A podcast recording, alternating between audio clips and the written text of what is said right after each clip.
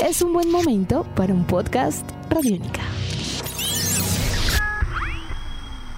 Podcast Radiónica.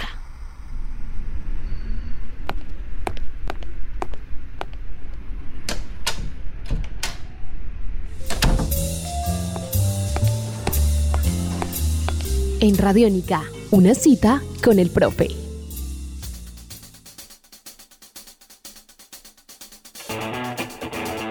Sean ustedes bienvenidos y bienvenidas a una cita con el profe, podcast Radiónica. Hoy presentamos a Alejandro Marín, un gran radialista, investigador musical, escritor, quien justamente nos presenta su primer libro.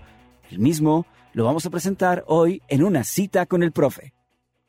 Esta entrevista estaba pautada hace ya un mes largo quizá algo más, cuando se publicó Historia Secreta de la Música, del joven y talentoso escritor Alejandro Marín, además de ello, un gran colega, amigo de la vida, nos hemos cruzado en diferentes momentos en este mundo de la música, ya sea, y yo quiero agradecerle públicamente, cuando tuve banda fue una persona muy, muy amable con los proyectos musicales, cuando estuvo también de colega en algunas otras emisoras y hoy también ha sido un colega amable, ha sido un colega inspirador, con el que hemos también caminado, con el que compartimos muchas amistades, personas que queremos mucho. Cuando también logró desarrollar su trabajo en las discográficas, fue una persona de la cual también aprendí mucho alrededor del el hip hop en particular. Recuerdo esas charlas entre Kanye West de su parte y de Sigur Ross por la mía.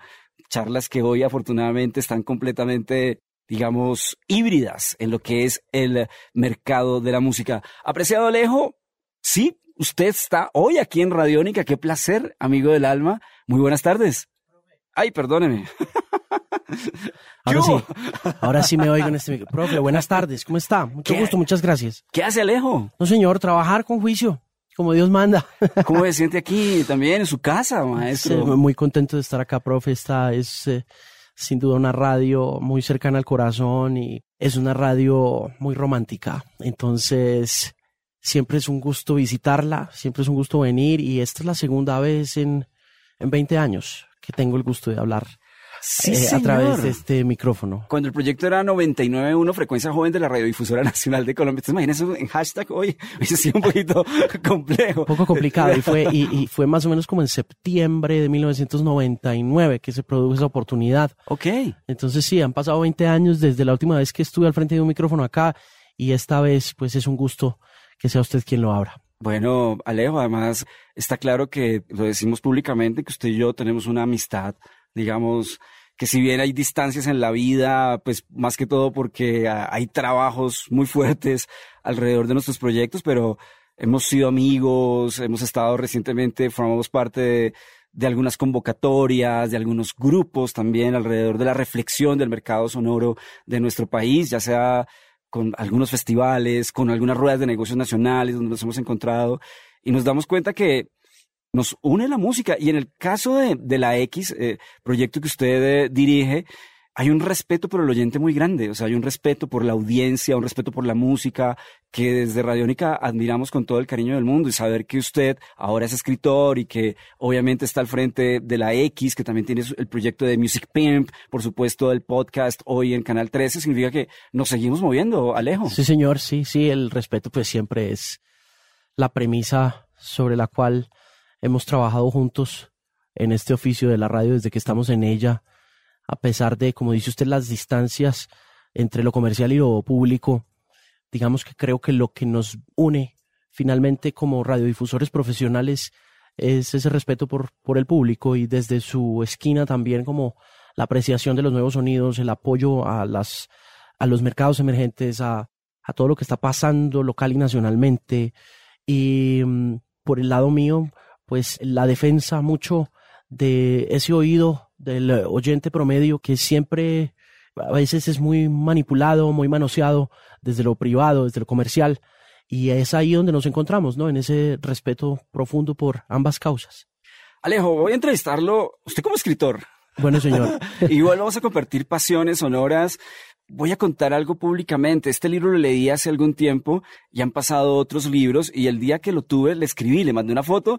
La primera foto como que Alejo dijo, ah, entonces yo dije, no, tengo que mandar una foto en que realmente, o sea, que el libro está conmigo. Entonces estaba la foto del taxi y en la foto del libro ahí se le dijo, ¿cómo así? Yo, sí, ya, ya lo compré. Esa misma noche visité a mi mamá, estaba visitando a mi familia y lo leí completo. Y le dije, ya, lo leí lo disfruté, me reí. Lo primero que me preguntó Alejo, ¿cómo le pareció? Y dije, man, me reí mucho. Y me dijo, hizo efecto el libro entonces. Sí, o sea, me, reí mucho. ¿Cuándo nace el concepto del libro, de historia secreta de la música, Alejo? Cuando dice, voy a plasmar esta sensibilidad y este pensamiento que tengo alrededor de la música en un libro. Historia secreta de la música originalmente fue un podcast que se trabajó entre mayo y agosto de 2016. Se hicieron 10 capítulos de un seriado que buscaba desmitificar un poco las verdades que durante mucho tiempo se han ventilado desde las esquinas de marketing del negocio de la música y buscaba un poco vincular la conexión que tenía la moda en todos los sentidos, en el sentido textil, en el sentido artístico, en el sentido discográfico,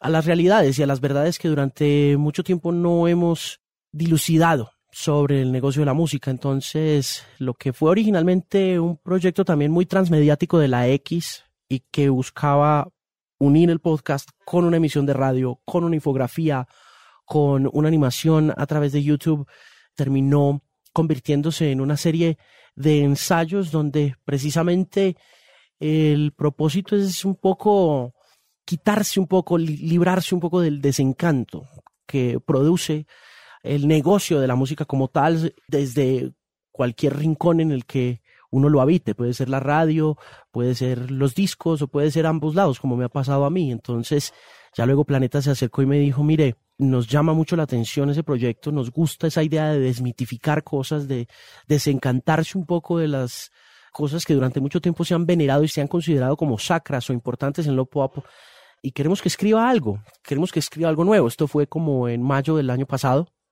y allí comienza la idea de, plantear cuatro ensayos que volvieran a, a pensar un poco sobre el estatus de la música pop en la actualidad.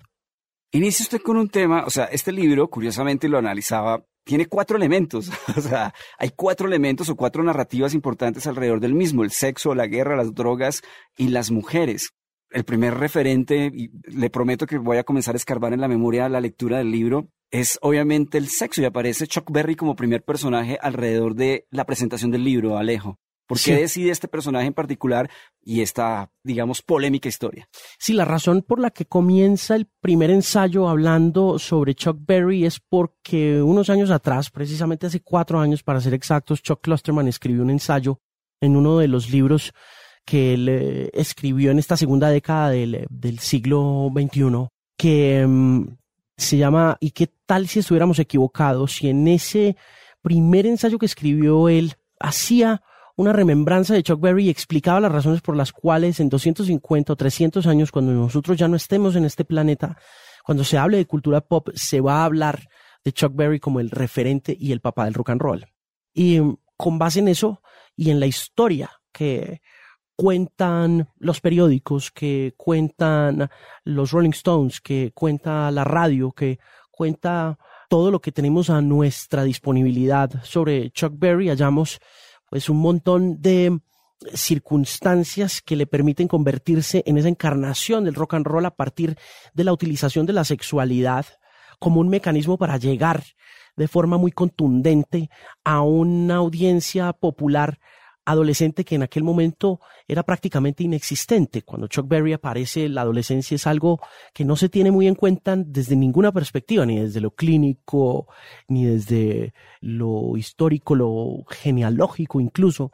Y cuando Chuck Berry descubre la sexualidad y descubre, perdón, la adolescencia, la convierte en un mecanismo de mercadeo que lo puede constatar hoy en día como el rey absoluto del rock and roll. Y mm, todo eso tiene una carga sexual poderosísima, que es la que exploro para poder arrancar a hacer una serie de elucubraciones y comentarios sobre cultura popular en general y sobre el impacto que tiene el sexo en la cultura popular. Listo, ya comencé a escarbar. Entonces voy para el siguiente punto. Hablando obviamente de sexo y otra serie de apreciaciones populares de la música, existe un momento donde usted analiza Maluma y analiza J Balvin, me parece increíble ese análisis, porque básicamente también hace un reconocimiento de transgresiones que cambian justamente de quizá de género, pero que están ahí y continúan. No quiero generar un spoiler alrededor del libro, pero me parece que el análisis entre Maluma y J Balvin es muy interesante en el libro, Alejo. Es un análisis que parte un poco de esa premisa de establecer la música como algo puramente sexual, desde las dos caras de la moneda que representa la teoría de la evolución de las especies y del origen del hombre de Charles Darwin la selección natural y la selección sexual. Entonces eh, se intenta uno conectar como a esas dos cosas y empieza a mirar esos dos fenómenos muy de cerca como han sucedido en otras décadas para poder también ir hablando de cómo el canto puntualmente, la música en general han sido esenciales en nuestra forma animal de reproducirnos ya comenzaron a llegar temas, NWA, su adolescencia en los Estados Unidos, vamos a hablar del rap, sin lugar a dudas. Total. Llega su abuelo, su familia, me parece súper importante, además el abuelo, lo que significa esa parte, la sinceridad suya alrededor de muchos temas, en particular que pueden ser muy polémicos, pero creo que esa honestidad, como lo diría Calamar, esa honestidad brutal, es súper fuerte. El amor amarillo que está también ahí tocado, aparece Bomba Estéreo también en el libro en algún momento. Él es Alejandro Marín, nuestro colega de la X, colega del podcast de Canal 13, colega de The Music Pimp. Está aquí con nosotros presentando su ópera prima. Es, su primer libro, ¿sí o no, Alejo? Sí, señor. Sí, sí, es el primer libro. Sí. Historia secreta de la música. Segundo capítulo y también muy especial. Y no se preocupen que no vamos a generar ningún spoiler alrededor del libro, además porque voy con un punto de la, del concepto del libro que me parece increíble y es las diferentes tipografías, los tachones. Creo que ahí hay algo que tiene algo completamente orgánico y romántico alrededor del ejercicio de los radialistas, ¿o no, Alejo? Sí, señor, no, y es que ese libro se escribió a mano todo. Entonces, el diseño busca replicar un poco la experiencia de haber escrito eso a pluma. Pues eso le llama mucho la atención también como la editorial, el hecho de que se escribiera todo a mano. la investigación, pues obviamente se hizo muy por internet y también se usaron varias fuentes en bibliotecas y todo, pero todas las notas que condujeron al texto final están escritas a mano, entonces hay mucho tachón, hay mucho borrón. Entonces, de ahí nace un poco la idea también del concepto de los tachones, de, borrar. y de diferentes tipografías en muchos momentos. Claro, sí, sí, toda esa tipografía la hizo un muchacho fabuloso, un ilustrador increíble que se llama Juan Felipe San Miguel, y que está en Instagram como Tinta Impresa. Es un fabuloso, fabuloso ilustrador y un gran diseñador de libros. A él le agradezco profundamente que el impacto del libro haya sido visualmente tan poderoso como lo ha sucedido también con los ensayos, ¿no? Alejo, además de ello también hay un lenguaje radiofónico en el libro, sin duda alguna. Una primera persona, una primera persona que también como que hace énfasis en algunas cosas, juega con el lector o la lectora en muchos momentos. Sí, es inevitable escribir desde ese referente de la radio, profe. Yo he sido un escritor de radio mucho tiempo. He sido un obstinado escritor de radio. Escribir para radio es muy difícil y escribir libros es más difícil aún. De manera que había que simplificar la tarea y la mejor forma era intentar escribir de la misma manera que escribo para radio, como hablo. Y ahí encuentra usted un poco esa resonancia auditiva también cada vez que va pasando los renglones del libro. Llega un segundo elemento y es el de las mujeres, la construcción de la música alrededor de las mujeres. Hay muchos datos que son fundamentales, historias. La de Janet Jackson me parece que es una historia muy profunda y muy diciente de lo que significó el mercado los 80, los 90, sin lugar a dudas, y obviamente aquel suceso con Justin Timberlake en medio de un gran tazón. Pero en medio de esa investigación aparecen también las figuras como de Arita Franklin, entre otras. Estamos un poquito clásicos, no se preocupen, vamos a actualizar, pero está muy bien. Ya colocamos a Chuck Berry, aparece Arita Franklin.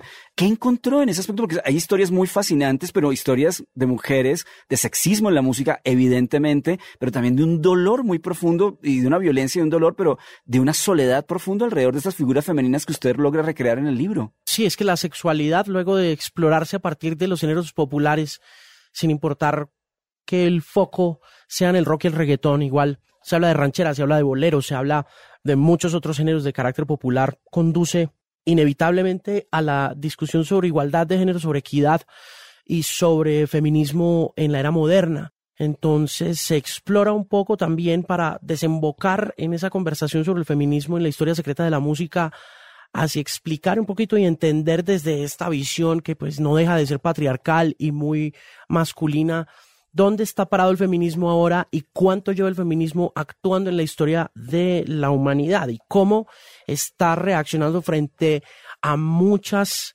revoluciones de carácter sexual que en estos momentos estamos viviendo y que la mujer está también de alguna forma desarrollando como si fuera un despertar en esa cuarta oleada de feminismo que se presenta con la marcha de las mujeres hace un par de años. Entonces, es de fácil desembocadura llegar a hablar de la mujer cuando se conversa un poco de sexismo, cuando se conversa un poco de lo patriarcal que es la industria de la música, lo patriarcal que ha sido siempre, y mm, las críticas que hay alrededor de figuras nuevas en el mundo de la música a partir de ciertas sexualidades florecientes y muy poderosas como Cardi B o como Becky G también, de cómo independientemente de que la sexualidad haga una parte esencial de esos repertorios musicales, haya también un dominio del tema compositivo y del tema de letras por parte de los hombres. Y cuando empieza uno a mirar hacia atrás, se da cuenta que figuras como Aretha Franklin durante mucho tiempo pertenecieron a ese esquema patriarcal que hoy en día todavía se vive mucho porque Aretha, pues finalmente cantaba canciones escritas por hombres, de la misma manera que hoy le critican, por ejemplo, a una Becky G por las letras de unas canciones cuando son demasiado cargadas sexualmente,